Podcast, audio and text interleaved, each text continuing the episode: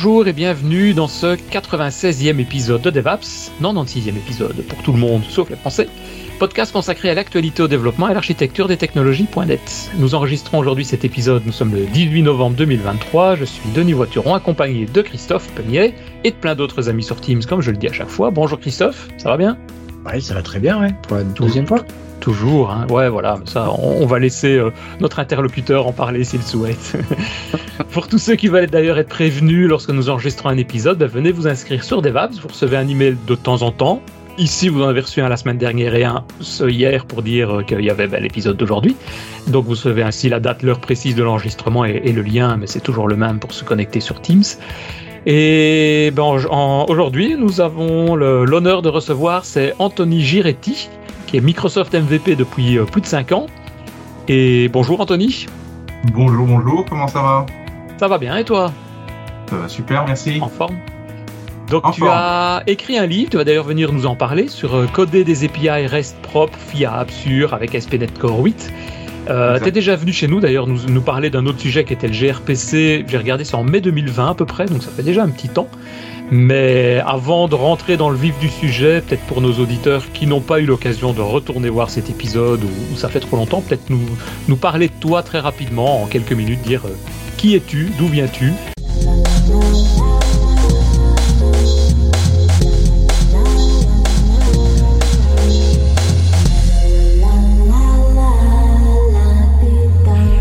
pourquoi tu n'étais pas là la semaine dernière? Alors, euh, bah, je suis un, développeur euh, architecte euh, sur les technologies .NET depuis 2007. je suis franco-italo-canadien, donc je suis italien, né en France et j'ai immigré au Canada et ça fait de moi maintenant un Canadien. pourquoi je n'étais pas là la semaine dernière? Eh bien, tout simplement, j'avais bien mis le réveil à 7 heures du matin chez moi parce que c'est moins 6. Donc c'était 7 heures. Mais l'ennui, c'est que ma femme télétravaille le, mercredi. Donc, exceptionnellement, le mercredi, on désactive la sonnerie.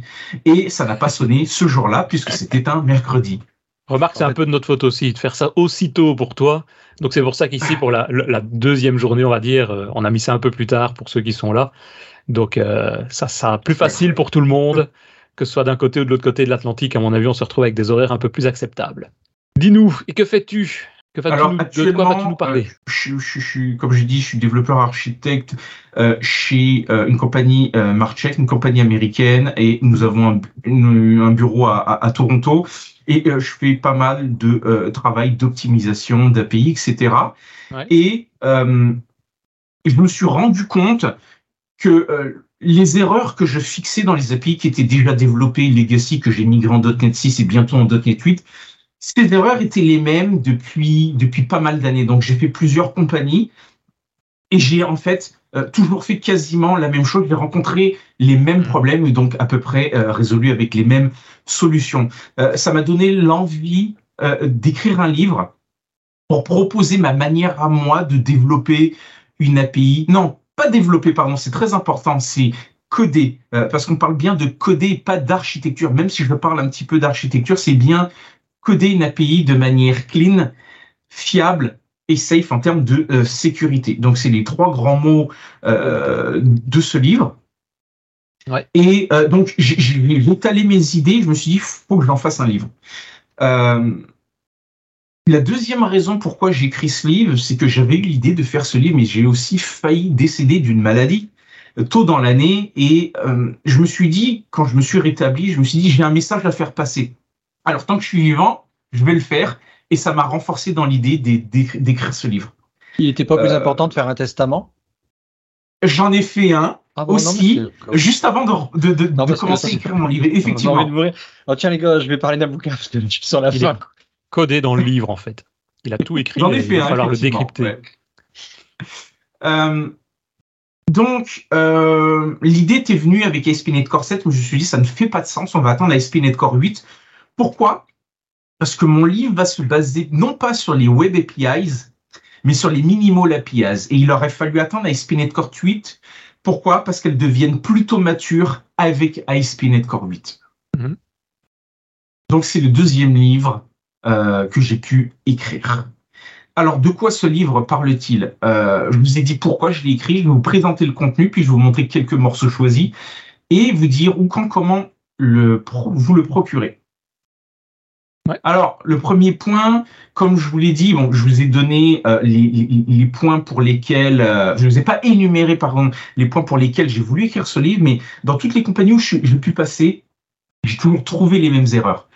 Un login inefficace, un tracing inexistant, un testing défaillant. Quand je dis défaillant, c'est soit il n'y a aucun test unitaire, mhm.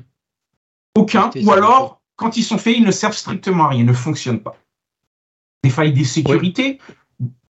Parfois, ils testent, même rien hmm. euh, aucune structure du code, donc c'est assez compliqué à maintenir. Donc c'est pour ça que je dis coder, parce que je parle un petit peu d'architecture, mais ça reste à cheval entre coder et architecturer. Pourquoi?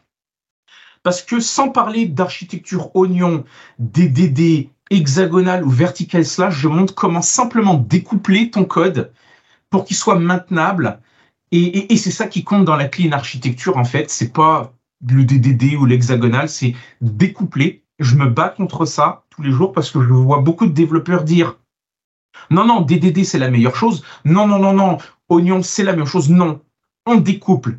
Et ensuite, tu choisis l'architecture que tu veux, ce n'est pas mon problème. Euh, beaucoup de redondance de code, ça c'est assez classique. Et je me suis rendu compte, je pensais que c'était compris par beaucoup de personnes, mais c'est très rarement compris. Beaucoup de gens confondent HTTP et REST. Hmm. C'est deux choses complètement différentes. Il y en a un, c'est un protocole basé sur des RFC, des Requests for Comment. REST, c'est un, c'est un style architectural pour euh, faire des API basés sur HTTP. Rien à voir. Et donc, comme je l'ai dit, j'ai choisi les Minimal API parce que c'est mature avec .NET 8 et euh, ça vaut le coup de s'y intéresser. Tu sais expliquer? Peut-être juste très rapidement, ou tu vas le faire après, peut-être qu'est-ce que c'est les minimal API par rapport aux donc les API minimum qu'on va dire, c'est vraiment euh, par rapport au maximum en fait. Par rapport au normal qu'on a l'habitude de faire effectivement, euh, on crée un contrôleur, on crée des méthodes, on met des attributs, enfin pour faire du get, du post, etc. Donc qu'est-ce que ça change? Qu'est-ce que ça change et, à quoi et un exemple concret d'utilisation Parfois, je me pose la question. Alors, je vais vous expliquer tout simplement. En vitesse. Euh, hein. Moi aussi, j'étais confus au départ, mais l'histoire est la suivante c'est que Microsoft a voulu introduire les minimal endpoints dans ASP.NET Core. D'où ça vient? Ça vient de Node.js. C'est simplement que la notion de contrôleur n'existe pas. C'est simplement un délégué. Un délégué, euh, c'est une fonction qui est exécutée par un minimal endpoint tout simplement. Euh, donc, il n'y a pas de notion de contrôleur, il n'y a pas de notion de framework MVC, c'est purement ASP.NET Core. Il y a un endpoint dans lequel on va lui passer des paramètres, post, euh, get, euh, form, du body, n'importe quoi, et qui va être bindé à un, simple délégué en C. Donc, ça simplifie énormément la chose. Pourquoi? Parce que il y a un gain de performance quand même substantiel, c'est que le framework MVC n'est pas invoqué. Ici, c'est du purement ASP.NET Core. Il y a une requête HTTP, elle est bindée à une fonction C Sharp, bindée elle-même à aucun euh, framework HTTP. C'est extraordinaire. Et j'ai attendu, comme j'ai dit, ASP.NET Core 8 parce que ces fonctions sont matures et rattrapent en termes de fonctionnalité les Web APIs, en termes de euh, euh, filtre d'action, en termes de euh, custom binding, etc., etc. Donc ça, c'est vraiment pour résumer. Euh, alors, si je commence euh, le livre avec ASP.NET Core Tude, bien sûr, je vais commencer par introduire les fondamentaux d'ASP.NET Core. C'est quoi un middleware? C'est quoi une pipeline de middleware? C'est quoi ASP.NET Core C'est quoi une requête HTTP Et c'est quoi une réponse HTTP Purement basique.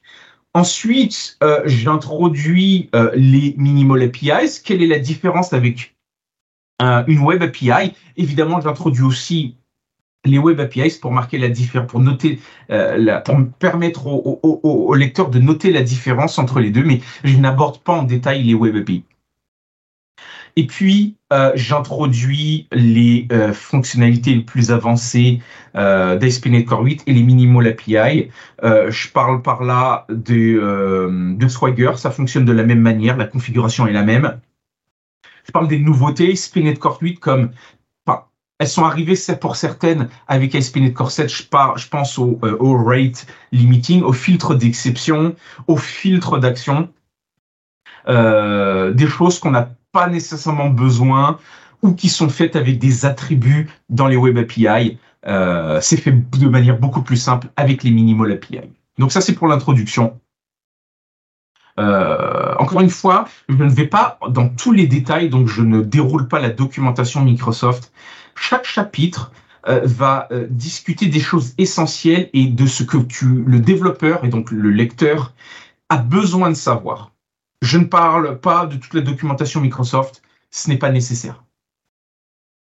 Le, chapitre suivant, je, parle d'HTTP. Pourquoi j'ai voulu parler d'HTTP Comme j'ai dit, c'est mal compris. C'est quoi HTTP D'où vient HTTP Qui l'a défini? Et euh, c'est quoi, euh, c'est quoi ses principales fonctionnalités? Ok. Euh, donc HTTP, euh, englobe euh, toutes les requêtes qu'on peut faire entre un client et euh, un serveur. Et HTTP, c'est l'acronyme de Hypertext Text Protocol. On peut créer des requêtes, des réponses, on peut passer des headers à l'aide de verbes, on peut gérer les réponses avec des statuts HTTP. J'y ai même découvert une forme du. Vous avez les URI, c'est l'Uniform Resource Identifier qui est, on va dire, la définition mère de toutes les URI qui peuvent être une URL, qui elle est une Uniform Resource Locator. Ça peut être une URL HTTP, FTP, mail to file. Même ça, moi-même, je l'ai appris sur le tas, je ne le savais pas. Et j'ai découvert une autre forme d'URI, je ne connaissais pas l'acronyme, c'est les URC, c'est Uniform Resource Characteristic. Ça, simplement, ça sert à décrire les ressources. décrire simplement. Donc, Swagger est une, URC, est une URC, si je peux dire. Euh, ensuite, euh, évidemment, je parle des RFC, les Requests for Comment. Alors, c'était le chapitre le plus compliqué à écrire. Il fait un peu moins d'une centaine de pages. Pourquoi? Parce qu'il n'y a pas une RFC qui décrit euh, HTTP, mais il y en a une bonne trentaine. Donc j'ai ouvert la boîte de Pandore et j'étais obligé d'aller dans chaque RFC pour expliquer qu'est-ce qu'elle décrivait. Donc il peut y avoir une RFC pour les requests HTTP, il y a une RFC pour les responses, pour les headers, il y a plusieurs RFC pour les verbes, il y a plusieurs RFC qui décrivent les statuts HTTP. Pourquoi? Parce que HTTP a évolué de HTTP 1.0 à HTTP 2.0.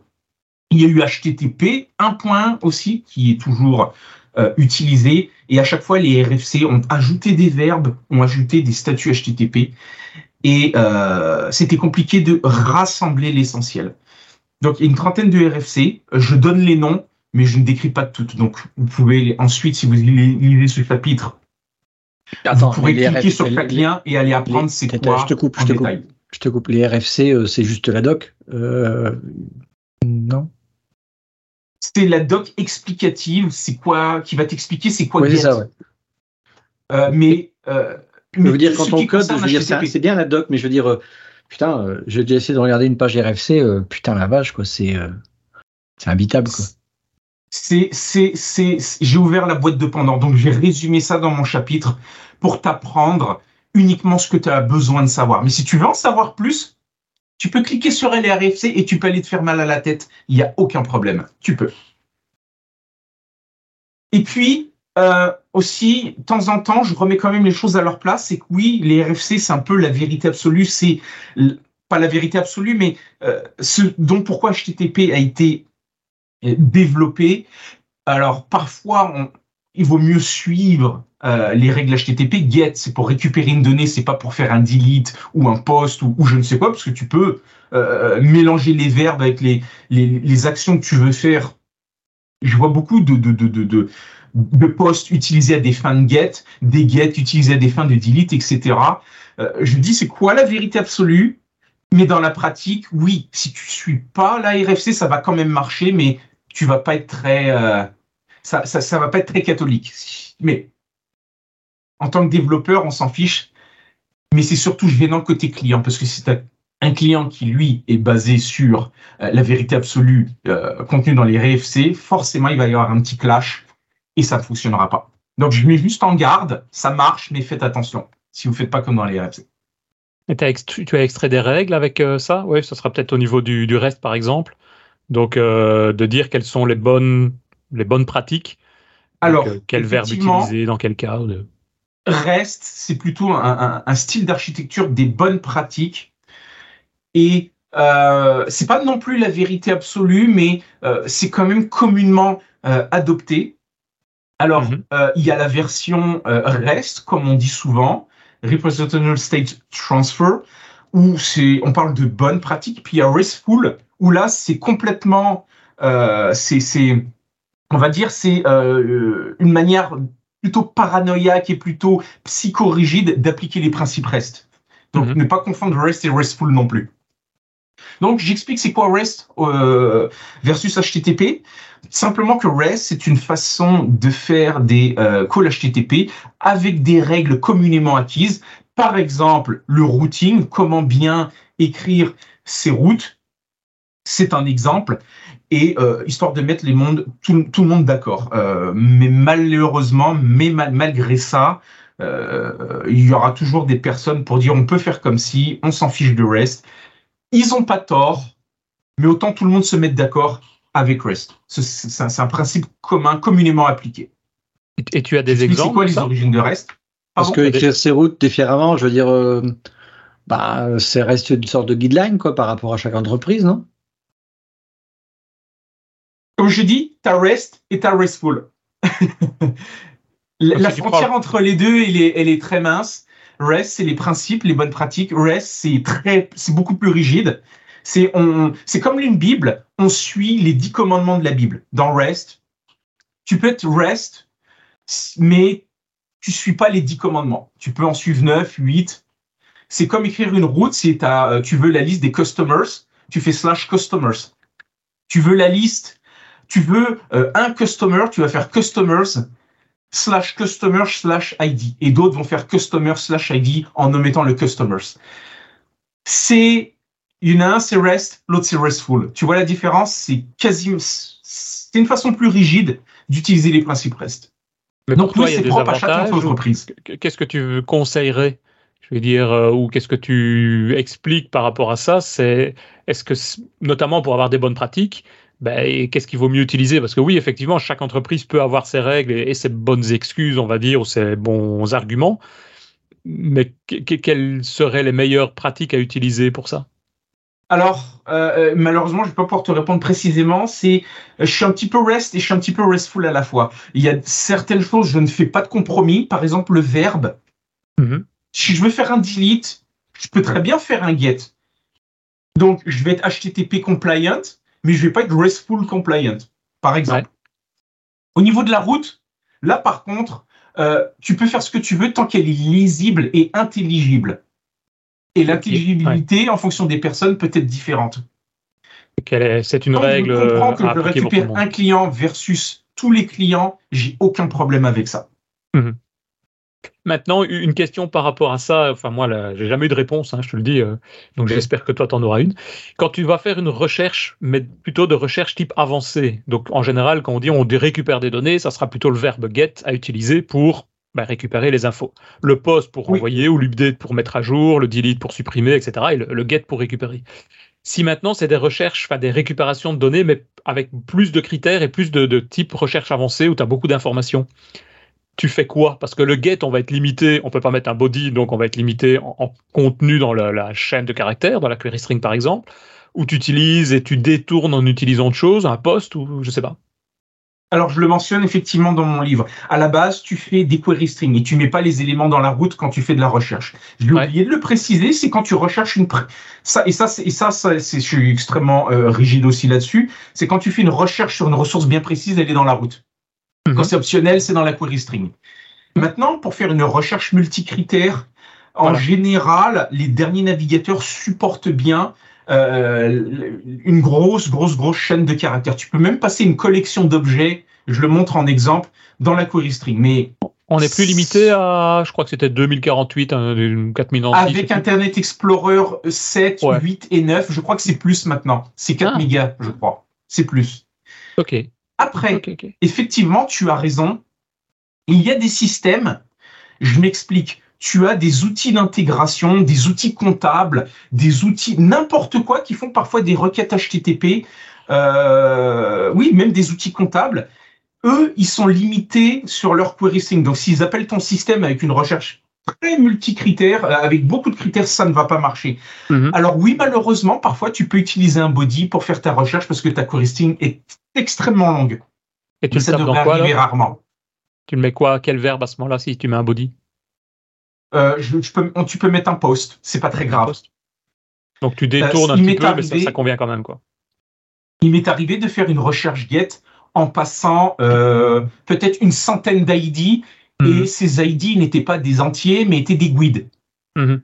Ça a marché jusqu'à certains points, jusqu'à ce qu'on arrive à 500, ça marchait plus, effectivement. On est passé à un payload de type post. Ça peut arriver, effectivement. Ou bien tu peux te servir des headers. Je crois que c'est moins limité que les get. C'est possible. Ouais. Ouais. Je suis moins fan. C'est moins pratique. C'est juste une possibilité. Si tu as envie de sortir des sentiers battus, mais oui, si get ça marche pas, dans ma carrière, j'ai toujours vu des postes pour pallier à ça. Ouais, c'est ça. Ok. C'est ce qu'on fait en général aussi. Hein. on n'a pas trouvé d'autres solutions, donc euh, en général, on passe par là. Mais bon, voilà. Ok. Donc aussi le versionning. Alors il y a une école qui dit bah moi je mets le slash V1, V2, V3 dans la route et d'autres qui le mettent dans les headers et une troisième école qui eux le mettent dans l'URL. Hmm. Moi j'ai deux préférences, il y en a une que j'élimine, c'est de le mettre dans l'URL en query string, soit je le mets dans la route, soit je le mets dans header. Mais j'utilise plus souvent la route que le header très important. Donc voilà. Donc en, gros, c'est ça. C'est quoi? C'est REST et c'est faites un peu ce que vous voulez, mais euh, ne dérogez pas trop euh, aux règles établies euh, sous peine d'avoir votre client un petit peu fâché et d'avoir des des, des, des, des, ennuis de communication, si je puis dire. Mm-hmm. Ensuite, je parle un petit peu d'OWASP. C'est quoi OWASP c'est Open Web Application Security Project. C'est une organisation à but non lucratif qui émet des recommandations sur les, les sécurités euh, d'applications web les plus courantes. On a le fameux top 10 qui évolue toutes les 3-4 ans. Mais en gros, les problèmes communs qu'ils décrivent, c'est l'injection SQL, le manque de login et de monitoring, la faible authentification et d'autorisation, et euh, surtout les euh, XSS attaques, l'injection de, de. Alors, sur, sur ce top 10, oui, je les décris euh, dans mon chapitre, mais en, tant qu'exemple, je ne le décris pas tous. Euh, par exemple, je ne vais pas montrer comment mettre à jour une librairie obsolète. Cela va de soi, tu mets simplement euh, tes librairies ou tu upgrades ton .NET aux dernières versions tous les 2-3 ans. Pas nécessairement toutes les 2-3 années, mais au moins récupérer les failles de sécurité et les versions majeures tous les 3-4 ans. Donc c'est aussi ça à WASP. Il y a des euh, sociétés spécialisées là-dedans. Hein. Je sais bien que dans, il y a quelques années, on avait fait appel à une boîte qui, on développe un site web, enfin une application, et puis tu fais appel à eux et tu vas dire allez-y les gars, euh, analysez le truc et ils te lancent euh, des outils d'analyse de, ça pour voir les failles. Quoi. Toujours intéressant. Oui. Stressant, mais intéressant. C'est stressant parce qu'il y a toujours une faille, tu t'en es jamais rendu compte et puis elle est là depuis longtemps. Voilà. Et je vais donner un exemple euh, dans mon bouquin, puis un exemple à la fin de mon bouquin, je vais vous montrer un tout petit bout de code. C'est comment valider les inputs. Et en particulier les fichiers en upload. C'est très tricky, mais en gros, euh, les gens se contentent souvent de valider l'extension du fichier. Ça suffit pas. Parce que je peux très bien travestir un exécutable en CSV et tu vas pas t'en rendre compte. Et pour cela, je vais tester les magic bytes, c'est-à-dire les les quatre premiers caractères hexadécimaux de ton fichier pour déterminer quel est son contenu. Et je le montre euh, parce que c'est rarement fait et c'est très peu connu, très peu utilisé. On va passer à la suite. Euh, oui, j'avais dit que je ne parlais pas d'architecture, mais en fait un tout petit peu. Euh, simplement pour avertir le développeur qu'il n'y a pas de vérité absolue dans la clean architecture. Comme je l'ai dit, je vois souvent la clean architecture, c'est le DDD, c'est l'oignon, c'est le vertical slice, c'est l'hexagonal architecture. Non, non, non, non, non. La clean architecture, c'est simplement l'art de découpler ton code à la technologie et entre les couches entre elles. Ça s'arrête là, et c'est la seule vérité absolue dans ce livre, c'est qu'il n'y a pas de vérité absolue dans euh, la clean architecture. Je parle aussi de clean code, comment bien nommer tes variables, comment bien nommer tes fonctions, etc. Et puis je parle de quelques design patterns. évidemment, il y a 24 design patterns. Je n'invoque pas les 24 design patterns, mais je vais te parler du singleton, évidemment. Je vais te parler de l'injection de dépendance et je vais te parler du pattern décorator. Ça peut être très utile quand tu fais du login ou de la mise en cache. Ça évite de donner trop de responsabilités à ta classe. Donc vraiment, encore une fois, on va à l'essentiel et je vais te parler de, de ce que 99% du temps, tu as besoin dans tes API. Donc, tu peux me montrer un bout de ce que c'est le pattern décorateur que tu viens de parler? Alors, par exemple, tu as un service qui va euh, récupérer une information en base de données.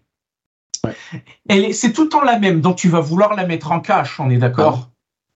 Donc, dans un même service, tu vas pas appeler seulement ton repository qui va aller chercher la donnée, tu vas appeler un décorateur qui lui va s'occuper simplement de la mise en cache. Et donc en fait, ton service, il s'auto-appelle lui-même et tu rajoutes une couche, une couche d'appel. C'est que tu bah, mets pas euh, ton cache et ton appel aux données dans le même service. Tu t'auto-appelles en fait. Donc bah, tu auto-injectes ah. la même interface, mais il faut que tu définisses l'ordre d'appel c'est ça, c'est ça. Bah, je sais pas, mais moi, sais tout con. J'appelle un service qui est d'iMemory et puis euh, c'est lui qui dit bah si j'ai quelque chose en mémoire, je te, je te donne ce que j'ai ou le mon cache ou sinon j'appelle. Mais tu dois faire du code pour ça.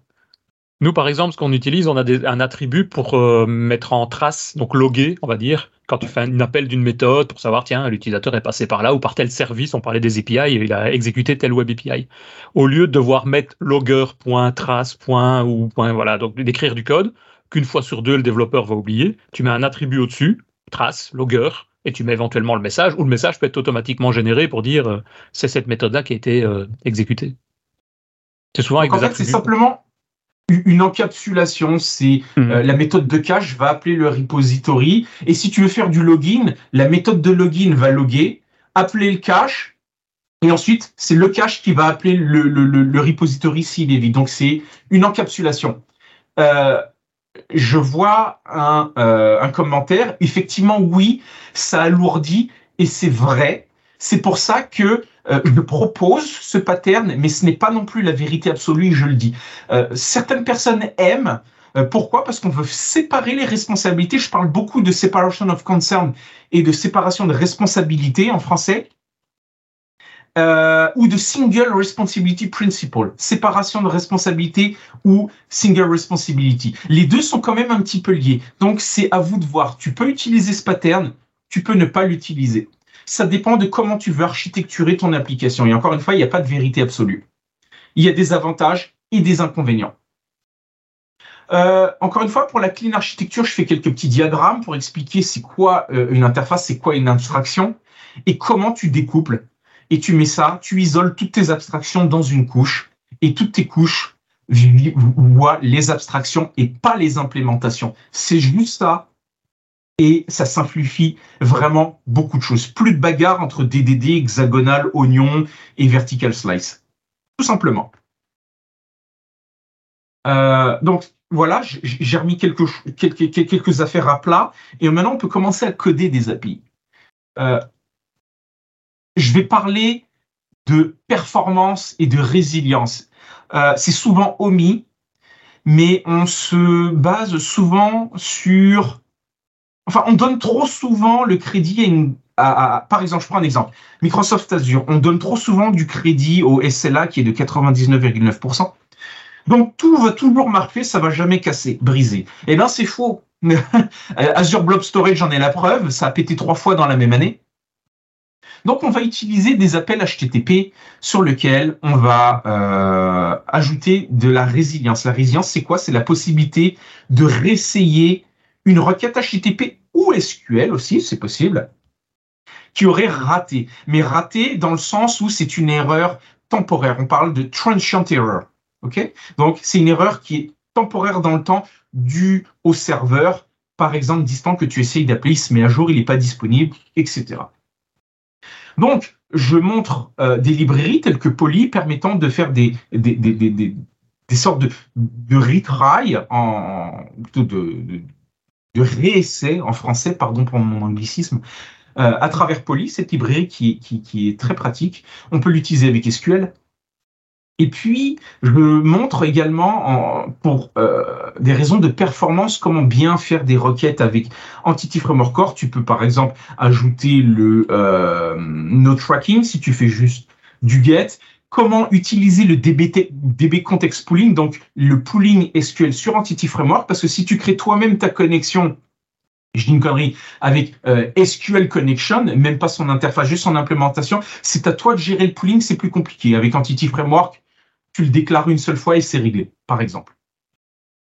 Comment on peut créer des euh, requêtes HTTP de la manière la plus performante? En utilisant des clients typés. Or, tu as le client typé euh, classique, tu as le type client typé avec la, la factory HTTP, et puis tu as Refit qui, elle, tu déclares une interface et elle enregistre le client HTTP, tu lui mets des attributs qui sont tes paramètres, get, header, etc. Et tu peux faire des requêtes HTTP. Comment faire des requêtes HTTP et euh, SQL la manière la plus simple possible et la plus performante possible. C'est obvious, c'est vraiment euh, euh, évident pour certaines personnes et je me suis rendu compte que ce n'était pas toujours le cas dans certaines compagnies. Bien sûr, il n'y a pas que ça. Je parle de programmation asynchrone, je ne parle pas de multithreading. 99% du temps, tu n'as pas besoin de multithreading dans une API, mais tu peux, euh, on parle de programmation asynchrone. Alors, je parle pas juste de async await, mais je parle aussi des cancellation tokens euh, pour annuler tes requêtes si tu as besoin dans la programmation synchrone. Je parle aussi des background tasks, c'est du fire and forget, et j'explique comment avec euh, les channels de system.threading.task, comment envoyer euh, des données dans une, dans, dans une background task.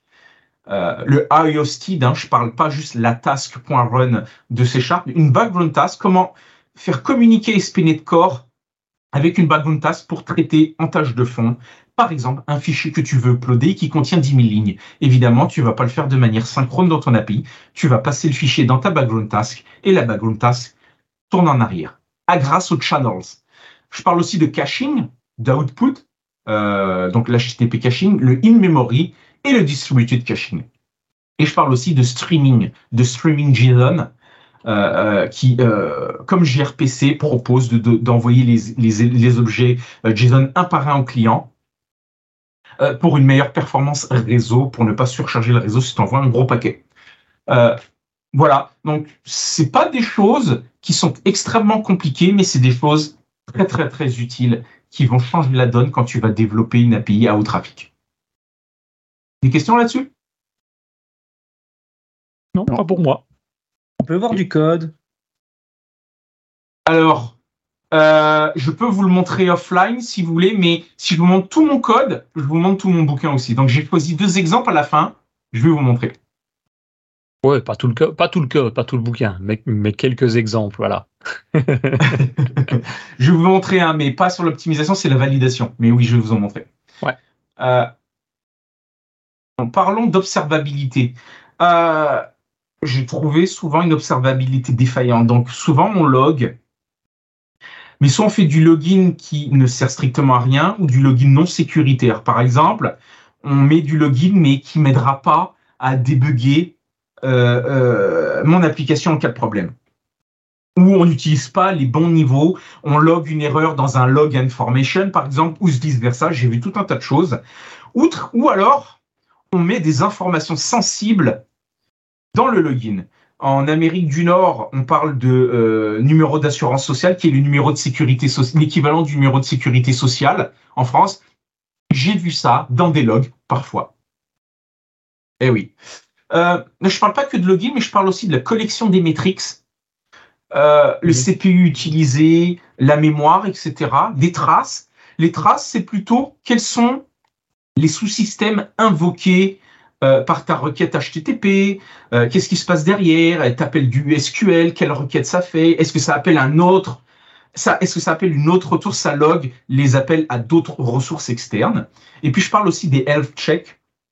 Pourquoi ici des health checks? Parce qu'il y en a de, de deux sortes. Il y a le liveness et le readiness. Le liveness, est-ce que ton API est fonctionnel?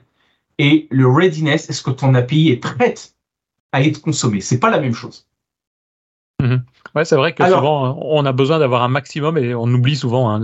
on, développe des choses, des fonctionnalités, mais tout ce qui est trace pour dire tiens, euh, quand est-ce que le serveur va commencer à planter parce qu'on arrive à saturation, ou bien quand il y a un bug, pourquoi et c'est dû à autre chose, il faut pouvoir retracer, retrouver. Donc, euh, mettre des, des, des, ID aussi pour suivre les utilisateurs, pas juste tracer les requêtes, mais savoir qu'elles ont été exécutées dans tel ordre-là. Voilà, des correlation ID et des choses comme ça, ouais, tout à fait. Alors, je me suis fait poser, poser la, question plusieurs fois, c'est pourquoi je parle pas d'open télémétrie? Oui, c'est un, euh, un concept, c'est... Euh, Oh, j'ai oublié le terme. C'est comme Swagger. C'est une, pas une norme, c'est pas un concept, c'est une spécification. Voilà. Euh, rendu là, quand tu découvres c'est quoi l'observabilité, t'as pas besoin de savoir c'est quoi OpenTelemetry. C'est juste un format de log avec des champs communs que tu vas utiliser de manière générique à travers tes applications. Moi, ce que je, le message que je veux passer ici, c'est à l'aide, à l'aide hein, euh, d'un exemple, c'est euh, Application Insight, c'est comment tu fais du login je t'aide à comprendre c'est quoi les traces, les maîtrises et les F-check. Euh, à, ce niveau-là, tu n'as pas besoin de savoir c'est quoi OpenTelemetry. Donc, je suis resté simple. Oui, c'est la norme actuelle, mais pour comprendre c'est quoi l'observabilité, tu n'as pas besoin d'OpenTelemetry. Je tenais à le préciser. Passe à la suite. Je vais parler de la protection des secrets. Oui, euh, je vois euh, des secrets dans les settings, mais pas que. Donc j'ai vu dans pas mal de compagnies, ben, c'est super, on va tout mettre dans le Key Vault. Sauf que j'ai vu des personnes mettre euh, euh, la connection string au Key Vault dans l'app settings. C'est pas bon non plus. Parce que hmm. si tu te la fais voler, tu as tous tes secrets. Donc j'introduis, j'introduis, mais alors euh, sans expliquer comment tu procèdes, parce que c'est plutôt le, la responsabilité d'un architecte. C'est pas vraiment vrai ce que je dis, mais c'est mon opinion à moi.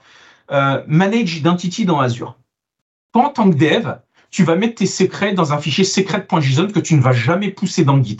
Ça reste sur ta machine. Par contre, si tu veux récupérer ces secrets, tu vas être obligé de demander à un architecte ou, ton, ou à ton architecte DevOps de setuper l'environnement euh, Azure pour faire fonctionner Manage Identity et récupérer à partir de l'identifiant juste à clé Key Vault et non pas toute la connection string tes, euh, tes données secrètes. Donc, je n'explique pas comment on fait, parce que c'est pas la responsabilité en général du développeur de cette Manage Identity pour tes ressources Azure. Donc, encore une fois, euh, euh, je parle pas de tout, je parle uniquement de ce que tu as besoin de savoir. Le reste, c'est plus l'architecte qui va le faire pour toi. Donc, j'explique rapidement comment configurer Visual Studio pour configurer Manage Identity sur ton poste, mais pas une fois que c'est déployé dans Azure.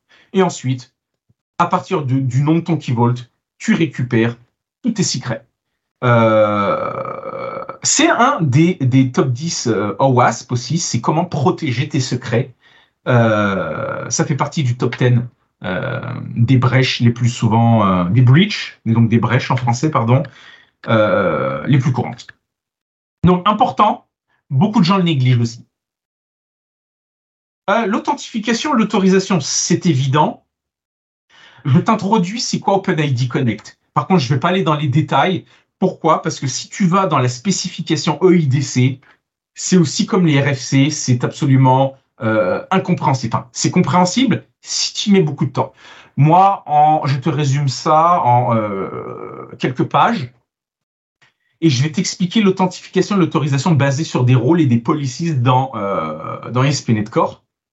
Et je vais t'expliquer comment, en tant que développeur, euh, tester ton API avec Swagger et Postman quand tu veux euh, passer un JWT. Donc Postman, c'est simple, tu le passes dans les headers. Mais je fais quand même la démonstration. Et dans Swagger, comment enabler la JWT authentification? Dans Swagger, euh, ça demande un tout petit peu de, de, code, mais c'est toujours bon à, savoir. donc non, il ne faut pas tester son API en mode anonyme. Il faut la tester avec une vraie authentification aussi, parce que j'ai vu beaucoup de développeurs désactiver l'authentification et faker, on va dire, ton user à l'intérieur. Non, non, non, il faut pas faire ça parce que tu peux manquer des choses et euh, évidemment avoir des problèmes une fois que tu es déployé en production.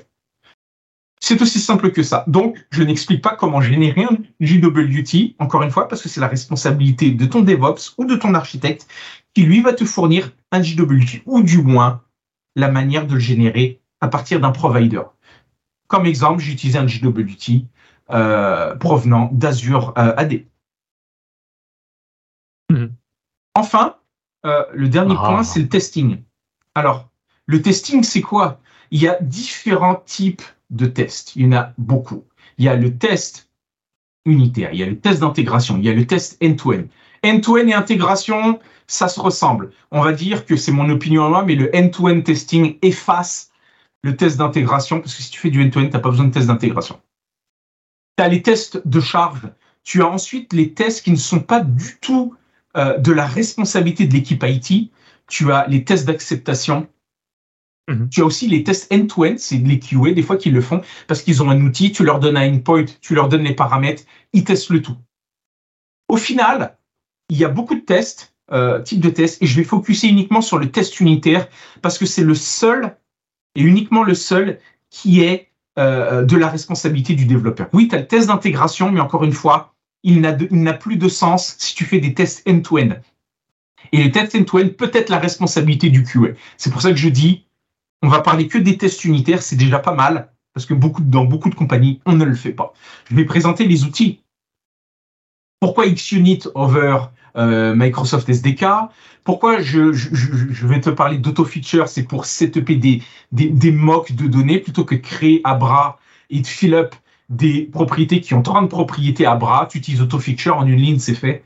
On va utiliser tout expected object pour comparer des objets par leur valeur. Sinon, tu es obligé de tester les propriétés une par une dans tes assertions. Je vais parler de Fluent Assertion qui te permet de faire des assertions de manière plus sexy et j'explique les bonnes pratiques, comment nommer ta méthode de test. Il faut qu'elle euh, soit très claire. Euh, elle suit le pattern should, euh, enfin, when and should. When, c'est la condition. Should, c'est dans une phrase. Même si elle est à la rallonge, c'est une bonne pratique qui est acceptée parce que tu comprends l'intention du test. On ne fait pas, on, on fait des tests qui sont rapides et compréhensibles euh, bref, c'est la base. Et je donne qu'un seul exemple. Il n'y a pas besoin de faire 15 exemples pour montrer les bonnes pratiques de test unitaire. Euh, et puis évidemment, tu te bases sur euh, le mocking parce que tu as utilisé l'injection de dépendance, un pattern que j'ai décrit plus haut dans le livre. il y a une chose souvent que. Donc c'est assez court comme chapitre, mais encore une fois, c'est pour t'insuffler ma façon de voir les choses qui n'est pas la vérité absolue, mais qui, je pense, est une bonne pratique. C'est pour ça que j'ai pas mis 20 pages à mettre tous les impossibles imaginables. Je t'insuffle la bonne pratique avec les bons outils. Mhm. À toi de continuer l'aventure euh, dans ta carrière de développeur. Alors, je vais vous donner quelques exemples. Euh, deux exemples. C'est comment valider un, fichier. Donc, j'utilise Fluent Validation. J'utilise un validateur qui est unit testable en passant. Et il faut surtout pas euh, faire à bras dans ta logique business ou dans ton contrôleur ou dans ton minimal API, une par ligne, euh, ta validation, c'est pas du tout pardon, la responsabilité de ton API. Tu appelles juste une méthode. Euh, en passant, j'oubliais, ASP.NET Core 8 Minimal API ne supporte pas les data annotation. C'est pour cela que je parle de Fluent validation. Et euh, évidemment, la tant attendue euh, validation de Magic Byte, c'est simplement qu'il faut connaître la signature de ton fichier. Si tu t'attends à un CSV parce que tu n'acceptes que les CSV, tu te dois d'aller connaître euh, les quatre premiers caractères hexadécimaux avec un tiret ou sans tiret. C'est pas très grave. Quand tu vas le convertir en, en bytes, il va t'enlever le, le, tiret. Donc tu pourras trouver dans certaines documentations des euh, hexadécimaux séparés avec des tirets et d'autres avec un espace. C'est pour ça que je montre les deux exemples.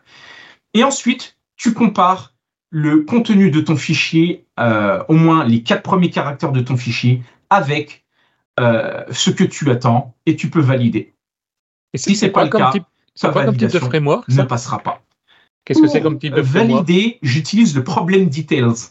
Le problem details, c'est un objet euh, défini dans la RFC qui euh, définit le format d'un message d'erreur à un client. Je vais vous le montrer. C'est ceci. C'est basé sur la RFC 9110, donc je n'invente rien. Et euh, j'utilise la classe Problem Details fournie par ASP.NET Core. il vous l'expose et vous avez simplement à la remplir avec les erreurs. Et vous voyez ici que je passe en fait un fake fichier, un, faux fichier qui contient soi-disant une liste de pays au format CSV. En fait, c'est un euh, euh, exécutable déguisé.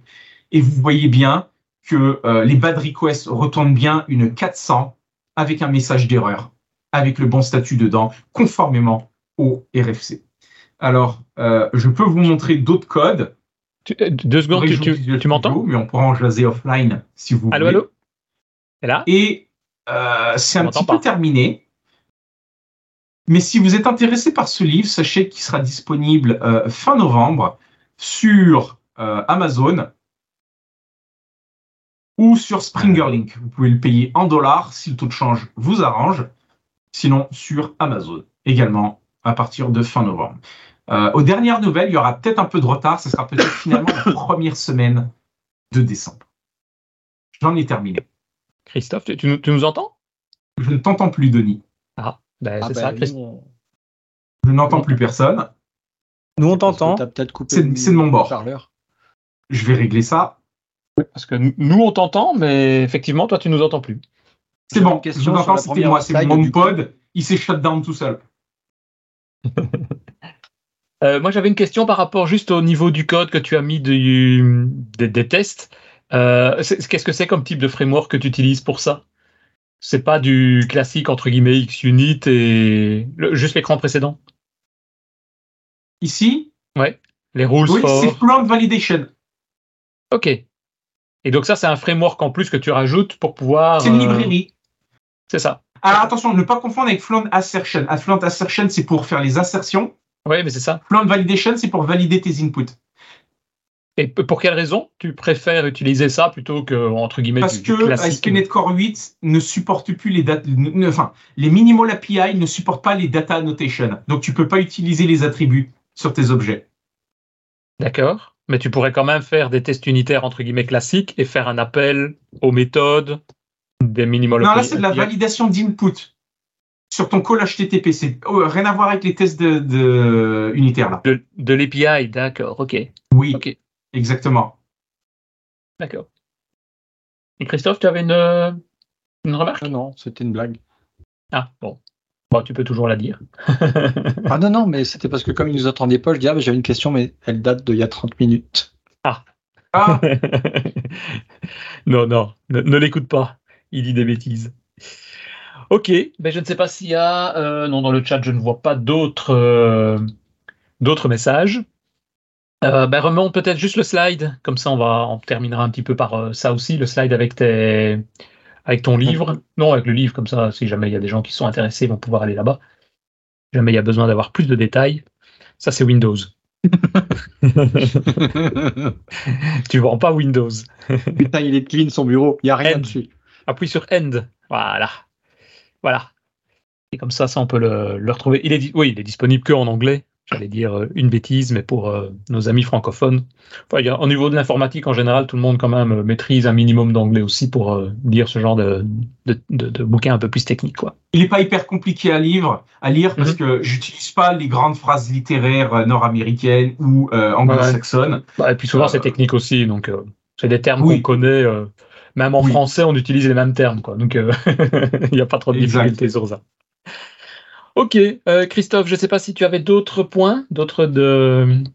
questions, d'autres sujets. Non, non, non. Pas comme ça. Parfait. Ben, je ne sais pas si toi, Anthony, tu avais d'autres euh, remarques ou d'autres points à devoir ajouter. Non, je peux montrer d'autres, d'autres codes si vous voulez en live. Euh, ici, ce chapitre-là, c'est le code du chapitre 9. Donc, effectivement, j'explique comment récupérer euh, comment récupérer euh, avec Azure Identity dans mon code mes informations provenant du Key Vault. J'ai simplement à télécharger le package Azure Identity, utiliser Default Azure Credential et on récupère ces connection strings. Par exemple, c'est ce que j'ai failli dire tout à l'heure quand tu disais qu'on parlait de ouais, au niveau sécurité et tout ça. Euh, c'est vrai que Microsoft fournit en gros toute la machinerie derrière euh, qui permet de récupérer ça quoi. Donc euh, et on utilise les, mêmes logiques habituelles. On, utilise un, un, app setting JSON d'un côté pour faire un développement local et puis on doit le mettre après un peu plus loin. Ben, on rajoute la bibliothèque qu'il faut et on fait clac clac et puis c'est bon quoi. Exactement. en termes d'optimisation SQL, Regardez, c'est tout, c'est tout simple. Si tu utilises Entity Framework, tu utilises as no tracking, ça divise par 4 le temps d'exécution. Enfin, mhm. plutôt le, le, par 4 le temps d'interprétation de la requête également. Tu fais. Alors, j'ai déjà vu, j'ai oublié d'en parler. Ça arrive souvent qu'on récupère des données sans les paginer et on les conserve en mémoire sur côté serveur. J'ai déjà vu ça. Non, tu peux utiliser le paging, ça marche très bien. C'est quoi le check? Le readiness c'est simplement le fait de tester si ton application est prête avec un champ que tu peux définir comme statique. Il est ici, is ready, et tu peux par exemple le, euh, le mettre à true ou false mm-hmm. quelque part dans, dans ton code, ici. Par exemple, j'ai simulé un exemple simple, ça peut être une vraie background task. Là, je, je, je, lance une tâche qui dure 10 secondes et au final, mon application est lancée, mais elle n'est pas prête. Elle sera prête au bout de 10 secondes. J'explique comment faire du login structuré. Très important, le login structuré. Euh, parce que des fois on met tout et n'importe quoi et puis ton login il est euh, pas lisible. C'est comment faire du login structuré avec Serilog parce que le iLogger par défaut de Microsoft ne le supporte pas. Et donc tu paramétrises ta, euh, ton message plutôt que de faire dollar et mettre des variables dedans. Mhm. voilà, c'est vraiment encore une fois un exemple. Il y en a tout un tas. Et euh, bah, si ça vous intéresse. Pour la suite, voilà. C'est ça. Pour la suite, on mettra de toute façon les liens, comme on dit à chaque fois, il y a les, notes de l'émission. Et donc, on mettra un petit peu tous les liens que tu pourras me donner, et forcément, y compris ce lien-là, pour pouvoir euh, aller plus loin dans la lecture et, et les fins d'année approchent, donc on va pouvoir se faire plaisir et prendre un peu de temps pour regarder tout ça. Un grand merci en tout cas pour euh, ce bon moment et d'avoir pu nous partager un petit peu tout ce que tu as pu euh, retrouver là-dedans. On, suivra tout ça évidemment avec attention euh, d'ici quelques jours et quelques semaines aussi. juste avant de terminer, oui? Non, j'entendais. Ah. Juste avant de terminer, si vous appréciez le podcast, je le dis à chaque fois, venez nous soutenir sur tipeee.com slash devaps. C'est déjà ce qu'on fait R73, Marc Plessil, Frédéric Amblard, Adrien Clairbois, qui est là ou tout, qui était là, je ne sais pas s'il est toujours là, Adrien, et Michael Fiorito. Merci à vous. Et n'oubliez pas évidemment de venir commenter nos vidéos YouTube, ça nous fait toujours plaisir, c'est toujours intéressant aussi. Et un grand merci et à bientôt pour un nouvel épisode d'ici quelques semaines. Je ne sais plus, Christophe, tu te rappelles le sujet du prochain épisode? C'est sur l'IA sur l'IA. Ben, ben voilà. Et je Donc d'ici 3-4 semaines, on, va se plonger dans l'IA. Chaque fois, chaque euh, podcast a un sujet différent et c'est toujours ça qui est très intéressant aussi. Parfait, merci bien en tout cas. Salut, salut.